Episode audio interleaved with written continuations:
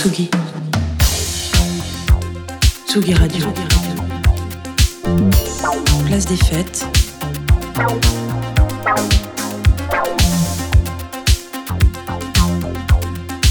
Les chroniques de Tsugi Radio.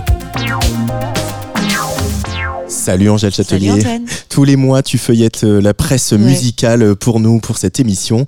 Et tu commences euh, aujourd'hui ta revue de presse par la sortie d'un livre, un livre très attendu. Un livre que le Los Angeles Times a qualifié de roman gothique, un récit puissant à la portée féministe pour Le Point. C'est bien ce livre que j'ai acheté aussi, oui. Britney Spears, La femme en moi, mémoire de la pop star, écrite par la pop star.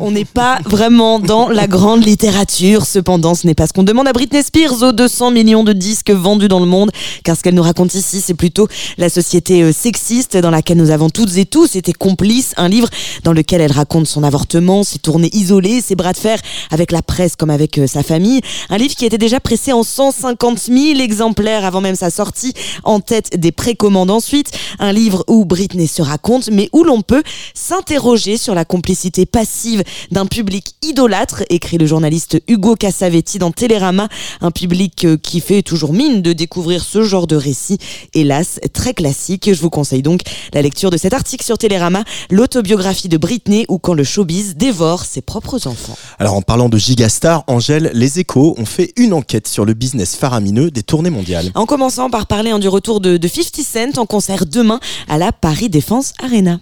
Go, go, go, Ça danse it's moins que sur Britney là. Hein. 50 Cent qui s'était déclaré en faillite en 2015, rappelle le journal, et qui aurait une fortune désormais estimée à 40 millions de dollars. Et ce n'est pas euh, le seul. Oui, les big stars cartonnent avec sa tournée de 56 dates. Renaissance, Beyoncé est devenue l'artiste féminine à la tournée la plus lucrative de l'histoire. Presque 600 millions de dollars de recettes. Que dire de Taylor Swift, hein, dont on parlait dans la précédente revue de presse et que l'on voit partout, qui vaut désormais plus d'un milliard de dollars depuis sa tournée The Eras Tour, qui passera euh, par ailleurs à Paris et à Lyon en mai et juin prochain. Puis allez, un dernier chiffre pour la route, hein, celui de, de Madonna qui a vendu les 600 000 places de ses dates le mois prochain en France en 24 heures. Un business qui maintenant en plus trouve sa place au cinéma. Les films concerts de Taylor Swift et de Beyoncé affichent déjà complet. Si l'on parle des grandes tournées lucratives et des gigastars, la presse musicale française, elle, vectrice de nouveaux talents et de décryptage, se porte un petit peu Oui, mal. c'est le résultat euh, d'une étude du Centre national de la musique hein, dont vous avez parlé ici sur Tsugi Radio et dans les colonnes de Tsugi. Les chiffres parlent. Le chiffre d'affaires de la presse musicale française a reculé de 34% entre 2009 et 2019.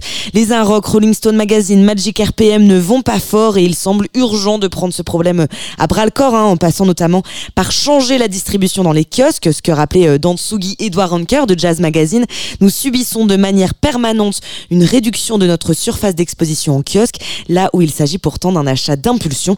Alors continuons à soutenir la presse musicale, car sans elle, eh bien c'est tout l'écosystème qui s'écroule. Et puis enfin, Angèle, l'actualité de ce mois-ci a évidemment été marquée par les affrontements entre Israël et le Hamas à Gaza. Écrit Géo, la musique et le chant sont là pour couvrir le bruit des bombardements israéliens. Et pour la paix mentale, dans cet article de l'AFP, on découvre la chanteuse Jawaher Alakra, 28 ans, violon à la main, chanteuse qu'ils avaient déjà rencontrée l'année dernière, mais depuis les attaques du 7 octobre, Jawaher Alakra a l'impression de ne faire qu'attendre son tour pour mourir, dit-elle. Parfois, j'essaye de dissimuler les bruits des bombardements et des drones en chantant, mais les frappes deviennent plus importantes, alors je m'arrête, je récite la shahada, puis je reprends. Chanter pour contrer le bruit des bombes, chanter pour survivre.